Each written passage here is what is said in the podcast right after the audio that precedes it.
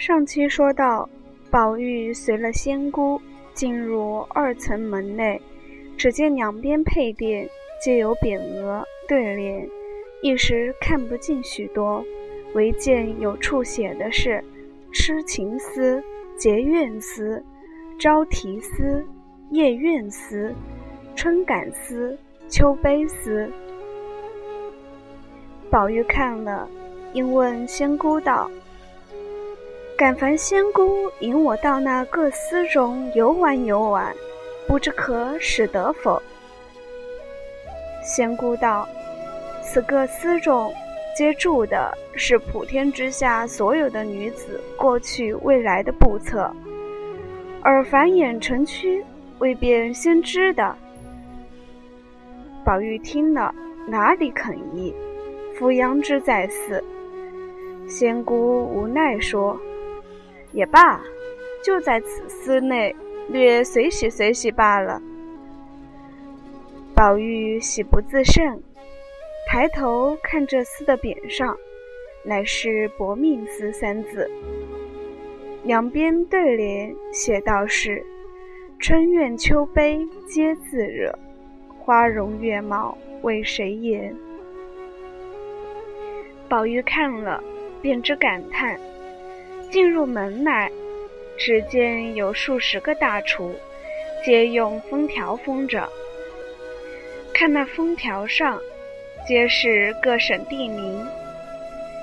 宝玉一心只捡自己的家乡的封条看，遂无心看别省的了。只见那边橱上封条上，大书七字云：“金陵十二钗正册。”宝玉应问：“何为金陵十二钗正册？”警幻道：“即贵省中十二贯首女子之册，故为正册。”宝玉道：“常听人说金陵极大的地方，怎么只有十二个女子？如今当我们家里上上下下就有几百女孩子呢？”警幻冷笑道：“贵省女子故多，不过择其善者录之；下边二厨则又次之。愚者拥愚之辈，则无册可录也。”宝玉听说，再看下手二厨上，果然一个写着“金陵十二钗副册”，又一个写着“金陵十二钗右副册”。宝玉便伸手先将右副册橱门开了，拿出一本册来，揭开一看，只见这首页上画着一幅画，又非人物，亦无山水，不过水墨蒙染的满纸乌云浊雾而已。后有几行字写着：“霁月难逢，彩云易散，心比天高。”身为下贱，风流灵巧招人怨。受邀多因毁谤声，多情公子空牵念。宝玉看了，又见后面画着一簇鲜花，一床破席，也有几句言辞写着：“枉自温柔和顺，空云似桂如兰，堪羡幽灵有福。”谁知公子无缘。宝玉看了不解，遂掷下了这个，又去开了那副册出门，拿起一本册来，揭开看时，只见画着一株桂花，下面有一池藻，其中水和泥干，连枯藕败。画后书云。根病荷花一水香，平生遭际时堪伤。自从两地生孤木，致使香魂返故乡。宝玉看了仍不解，他又掷下，再取正册看，只见头上一页便画着四株枯木，木上悬着一围玉带。又有一堆雪，雪下一股金簪，也有四句言辞道：“可叹停机德，堪怜永续才。玉带林中挂，金簪雪里埋。”宝玉看了，仍不解，待要问时，情知他必不肯泄露；待要丢下，又不舍，遂又往后看时。只见画着一张弓，弓上挂一香圆，也有一首歌词云：“二十年来便是谁？榴花开处照宫闱。三春争及初春景，虎似相逢大梦归。”后面又画着两人放风筝，一片大海，一只大船。船中有一女子，掩面泣涕，也有四句云：“才自精明，志自高，生于末世，运偏消。清明涕送江边见，千里东风一望遥。”后面又画几缕飞云，一汪逝水，其词曰：“富贵又何为？”襁褓之间，父母为；展眼吊斜晖，湘江水逝楚云飞。后面又画着一块美玉，落在泥垢之中，其断语云：“玉洁何曾洁？云空未必空。可怜金玉质，落陷污泥中。”后面。忽见画着一个恶狼，追扑一美女，欲啖之意。其书云：“子系中山狼，得志更猖狂。金龟花柳志，一在赴黄粱。”后面便是一座古庙，里面有一美人，在内看经独坐，其畔云。看破三春景不长，恣衣顿改昔年妆。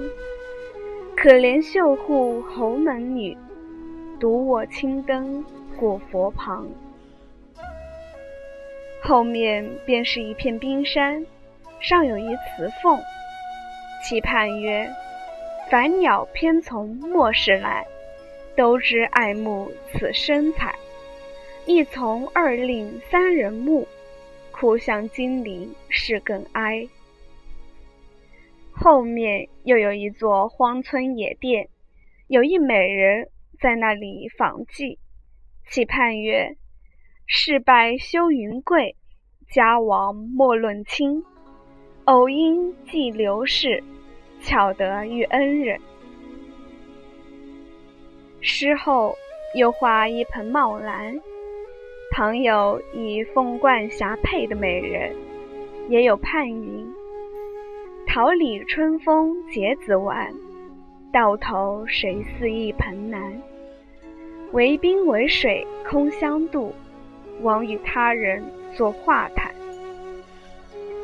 后面又画着高楼大厦，有一美人悬梁自缢，其盼云：“晴天晴海。”唤琴声，情既相逢必主淫。蔓延不笑皆荣出，造型开端实在宁。宝玉还欲看时，那仙姑知他天分高明，性情隐晦，恐他把仙机泄露，遂掩了卷册，笑向宝玉道：“且随我去游玩游玩奇景。”何必在此打这闷葫芦？宝玉恍恍惚惚，不觉弃了卷册，又随了警幻来至后面，但见珠帘绣幕，画栋雕檐，说不尽那光摇朱户金铺地，雪照琼窗玉作宫。更见鲜花馥郁，野草芬芳。真好个所在！宝玉正在观之不尽，忽听警幻笑呼道：“你们快出来迎接贵客！”一语未了，只见房中又走出几个女子来，皆是和媚翩跹，羽衣飘舞，娇若春花，美如秋月。一见了宝玉，都愿傍景唤道：“我们不知系何贵客。”忙地接了出来。姐姐曾说，今日今时必有绛珠妹子的生魂前来游玩就近，故我等久待，何故反引了这浊物来污染这亲近女儿之境？宝玉听如此说，便唬得欲退不能退，果觉自行污秽不堪。景焕忙协助宝玉的手，向众姊妹笑道：“你等不知原委，今日原与王荣府去接绛珠，是从宁府所过，偶遇宁荣二公之灵。主武云：武家自国朝定鼎以来，功名易世，富贵流传，虽历百年，乃运中数尽，不可挽回者。”故今之子孙虽多，竟无一可以继业者。其中唯嫡孙宝玉一人，秉性乖张，生性诡谲，虽聪明灵慧，略可御成。无奈吾家运数河中，恐无人归隐入道。真心仙姑偶来，万望先以情欲声色等事。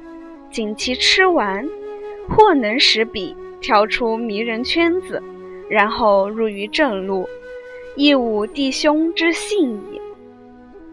如此主我，故发慈心，引彼至此。先以彼家中上、中下三等女子之终身侧籍，令彼熟玩，尚未觉悟，故引彼。再至此处，令其再立隐转声色之患，或即将来一物，亦未可知也。说毕，携了宝玉入室，但闻一缕幽香，竟不知所焚何物。宝玉虽不禁相问，景欢冷笑道：“此香尘世中既无，尔何能知？此香。”乃系诸名山胜境内出生异会之精，和各种宝灵珠树之油所制，名为群芳髓。宝玉听了，自是羡慕。已而大家入座，小环捧上茶来。宝玉自觉香清味溢，纯美非常，因又问何名。景焕道。此茶出在放春山还香洞，又以鲜花林叶上所带之素露而喷。此茶名曰千红一枯。宝玉听了，点头称赞。因看房内瑶琴、宝鼎、古画、新诗，无所不有，更喜窗下有拓绒，帘间十字粉屋。壁上亦有一副对联，书云：“幽微灵秀地，无可奈何天。”宝玉看毕，无不羡慕，因又请问众仙姑姓名。一名痴梦仙姑，一名钟情大士，一名隐愁金女，一名妒恨菩提，个个道号不一。少客，由小环上来调桌安椅，设摆酒馔，真是琼浆满泛玻璃盏，玉液浓蒸琥珀杯。更不用再说那摇转之事。宝玉因闻得此酒清香甘冽，异乎寻常，又不禁相问。景焕道：“此酒乃是百花之蕊。”万木之枝，加以灵髓之胚，凤乳之曲酿成，因名为《万宴同杯》。宝玉称赏不迭，饮酒之间，又有十二个舞女上来，请问演何此曲？警幻道：“就将新制的《红楼梦》十二支演上来。”舞女们答应了，便轻敲弹板，款按银针。听他歌，倒是开辟鸿蒙。方歌了一句，警幻便说道：“此曲不比尘世中所填传奇之曲，必有生旦净末之别，又有南北九宫之险。此或咏叹一人，或感怀一事，偶成一曲，即可谱入管弦。若非个中人。”不知其中之妙，料尔亦未必声明此调。若不先阅其稿，后听其歌，凡成嚼蜡矣。说毕，回头命小环取了《红楼梦》的原稿来，递与宝玉。